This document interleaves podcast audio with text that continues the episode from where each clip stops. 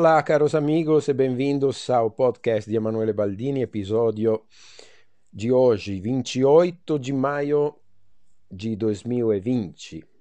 Mais um dia que começa frio aqui em São Paulo, mas mais um dia de sol.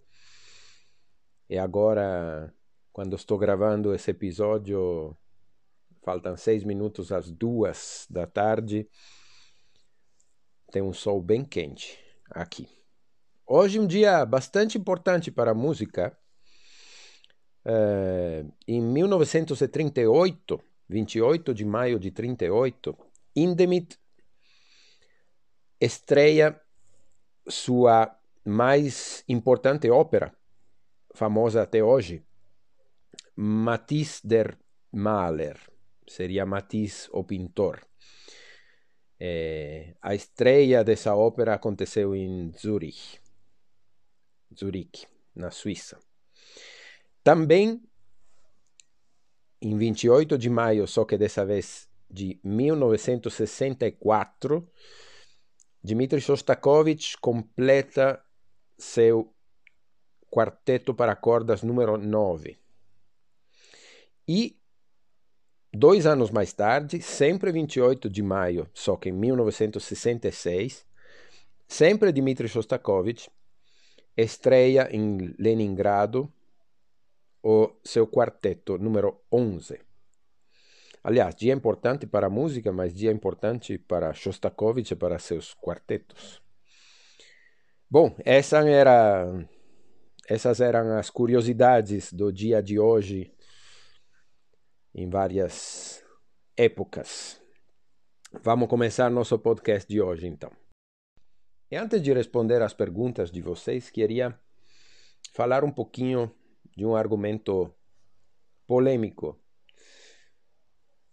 Numa época em que estamos vivendo uma democratização do acesso da arte e da música, não? E queria falar um pouco da Paris do começo do século XX, uma cidade onde praticamente nasceu a vanguarda não? Baudelaire, já como poeta, já tinha todos os hábitos, eh, as abordagens antagonistas em relação à sociedade, hum, na maneira de, de se vestir, na, no comportamento, nos hábitos sexuais, é, também na escolha dos temas e do estilo de seus poemas, né? Uh, outro poeta, Mallarmé, é, chegou a definir a poesia uma prática hermética.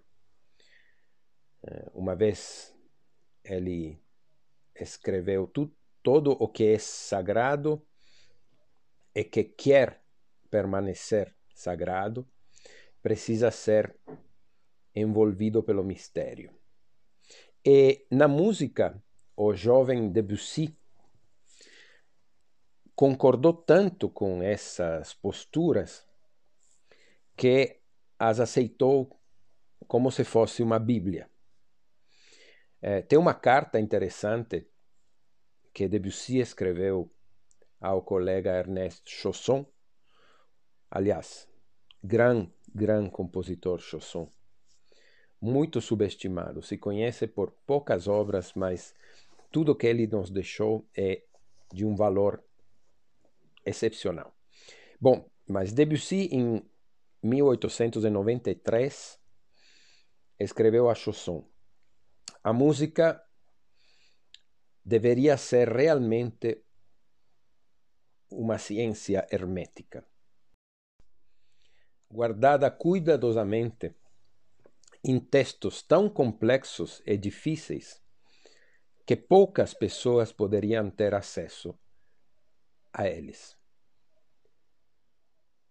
Enfim, uma postura bem polêmica é, e que encontrou muitos é, muitos compositores, já que estamos falando de música, mas poderia dizer muitos artistas, absolutamente de acordo. Por exemplo, Schoenberg, Arnold Schoenberg, nascido em 1862, estudou no Conservatório de Paris e concordou e até e até tomou um caminho até mais ousado que aquele de Debussy. No seu tempo livre, Debussy gostava muito da, de tudo que a cidade de Paris oferecia em campo de vanguarda, livrarias, livrarias de ocultismo, eh, de eh, religiões orientais. Viajou várias vezes a Bayreuth para, para assistir às óperas de Wagner ficou encantado, por exemplo, com o Parsifal. Enfim, Debussy realmente, como uma vez Bartok o definiu, pode ser considerado o primeiros dos compositores modernos. É, acordei pensando em Debussy hoje e pensando em quão difícil e quão é, complicado foi meu caminho para chegar a amá-lo. Hoje eu considero Debussy um dos grandes de todos os tempos, mas eu tive uma época em que meu relacionamento com o compositor era sempre muito difícil, contraditório. É, foi um caminho longo, hum, feito de análises, feito de muita humildade, porque nunca cheguei a dizer que eu não gostava do Debussy. Sempre senti essa dificuldade que eu tinha de entender a música dele como uma como um, um, um, um problema meu, não do Debussy. Eu acho que essa postura deveria ser uma postura geral quando pensamos em algo que não compreendemos completamente. Não? Sempre pensar que uma das opções é também aquela que nós não, não saibamos é, reconhecer a genialidade de um determinado artista. Bom, essa era o que queria compartilhar com vocês hoje. Bom, as perguntas hoje são poucas, porém muito difíceis e muito complexas é, de ser respondidas. Uma pergunta disse em relação ao Spalla e às suas funções. É... Bom, primeiro tem vários momentos em que o Spalla faz seu trabalho de Spalla. E cada momento requer é, funções diferentes. Tem um momento de preparação aos ensaios. E aí o Spalla tem mais uma função de é, hum, colocar arcadas, analisar as partituras que recebe, é, colocar arcadas nas partituras que estão sem arcos, checar os arcos que já existem eventualmente, para ver se é o caso de trocar ou de manter os arcos que estão e basicamente estudar e se preparar para chegar ao primeiro ensaio com as peças bem maduras já em sua cabeça. Por que isso? E aí vem a segunda etapa. Começam os ensaios e o Spala tem uma função que, além de ser muito difícil e peculiar, tem que ser exercida com muita agilidade, ou seja, sem perder tempo. O tempo nos ensaios é precioso, porque existe uma hora para começar, existe uma hora para terminar, e o regente planeja os ensaios cuidadosamente para tentar aproveitar ao máximo do tempo que tem à disposição. Então, quando o regente pede determinadas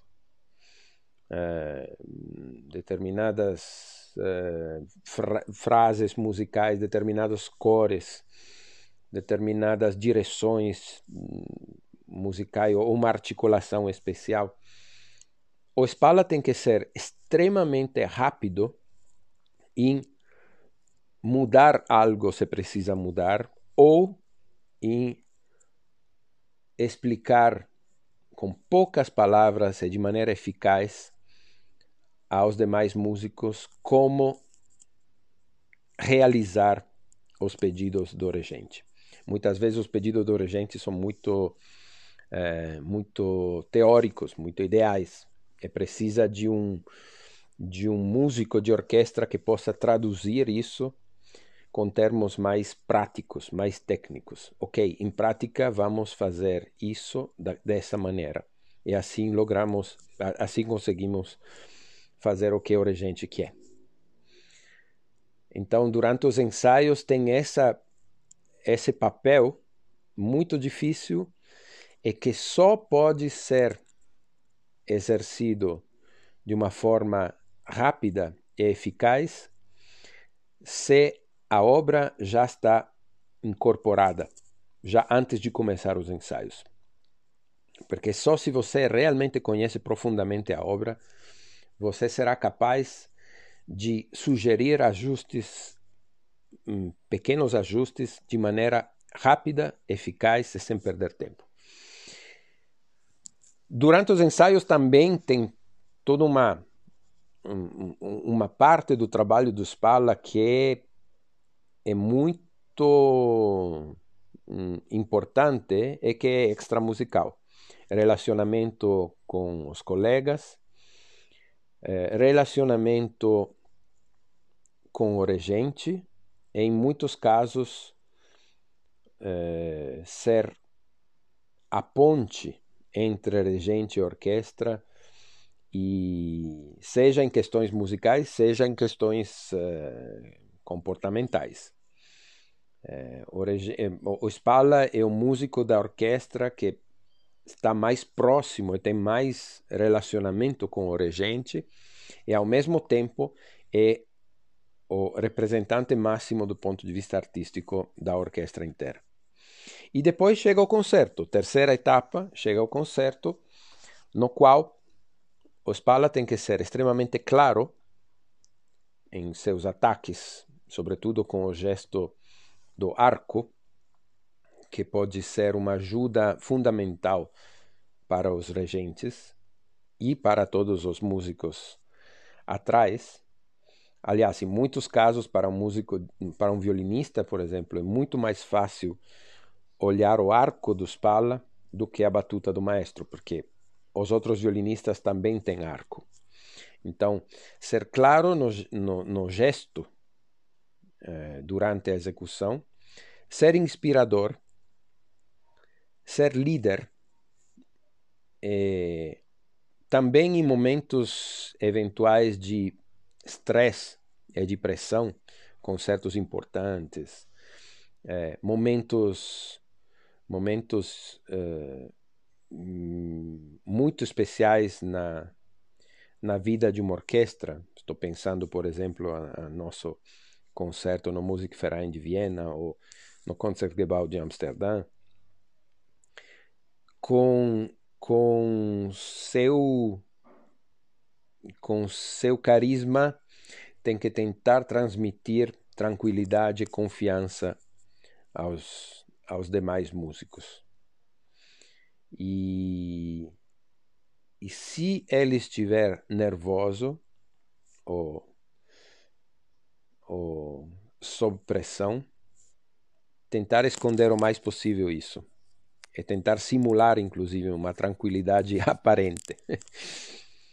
Bom, mais ou menos é isso. Tem muitas mais funções, mas é, já estou falando sobre esse argumento há quase sete minutos. e isso é só um resumo muito, muito, muito, muito resumido de quais são as funções do Spala. Ah, essa é interessante. Como você escolhe as obras que gravará no futuro?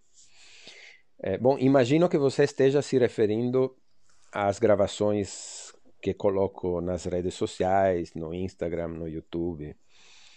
É, porque as gravações oficiais de, de discos são escolhidas segundo critérios bem específicos. Por exemplo, existe esse projeto de música brasileira dentro do selo Naxos. É, então, em janeiro, gravei as três sonatas de Vila Lobos com o pianista Pablo Rossi dentro essa série de música brasileira do selo Naxos. Ou os projetos monográficos do selo Sesc, pelo qual eu gravei todas as sonatas e as peças de Cláudio Santoro. É, vão sair dois CDs a respeito disso. E etc. Mas eu imagino que você esteja se referindo às gravações um, no Instagram, no YouTube, no Facebook. Olha, nesse período de quarentena, a falta de concertos, a falta de prazos, de objetivos concretos, né? Com um programa para ser preparado, para estudar, etc., fez com que eu tivesse que me me recriar de alguma forma e inventar e criar objetivos pessoais, meus. Assim que a primeira coisa que eu fiz, além de voltar a estudar técnica, muita técnica, repensando inclusive muitos aspectos da técnica, a muitos aspectos da técnica. é, além disso, eu comecei a olhar o repertório para violino solo, porque eu tinha muitas coisas guardadas que por questões de falta de tempo estavam lá guardadas já há um bom tempo. Por exemplo, eu estudei metade dos caprichos de Paganini eu pensei por que não colocar como meu objetivo para as próximas semanas, próximos meses, de ampliar o repertório e tentar estudar todos os caprichos de Paganini que eu não tinha ainda estudado? Ou toda uma série de arranjos de canções brasileiras populares feitas feitos por um amigo Rinaldo Zamay eh,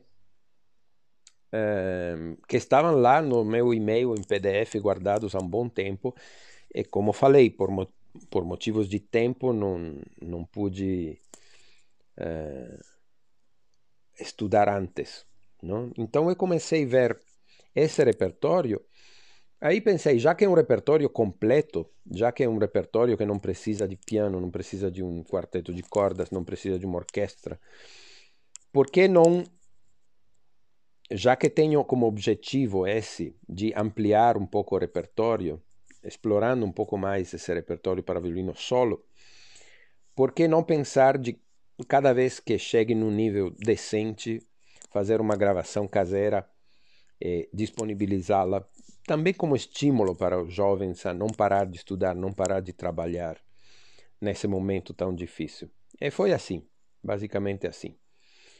É, focalizei bastante o repertório para violino solo justamente porque são obras que eu posso começar a estudar, terminar e fazer uma gravação por minha conta, é, sem precisar de ajuda externa. E em outros casos, como os casos das gravações que eu faço com outros músicos, são projetos diferentes de diferentes instituições. Agora temos um projeto com o meu grupo Sfera Mundi, em andamento. Eh, temos vários projetos com a minha orquestra de câmara de Valdívia, no Chile, para fazer música de câmara. Agora está começando a surgir um projeto com os alunos da Academia da USESP. Então são projetos mais institucionais, mas a música que eu gravo e coloco nas minhas redes sociais é basicamente música que eu escolho estudar, colocar no meu repertório e em seguida gravo. Bom, por hoje é isso.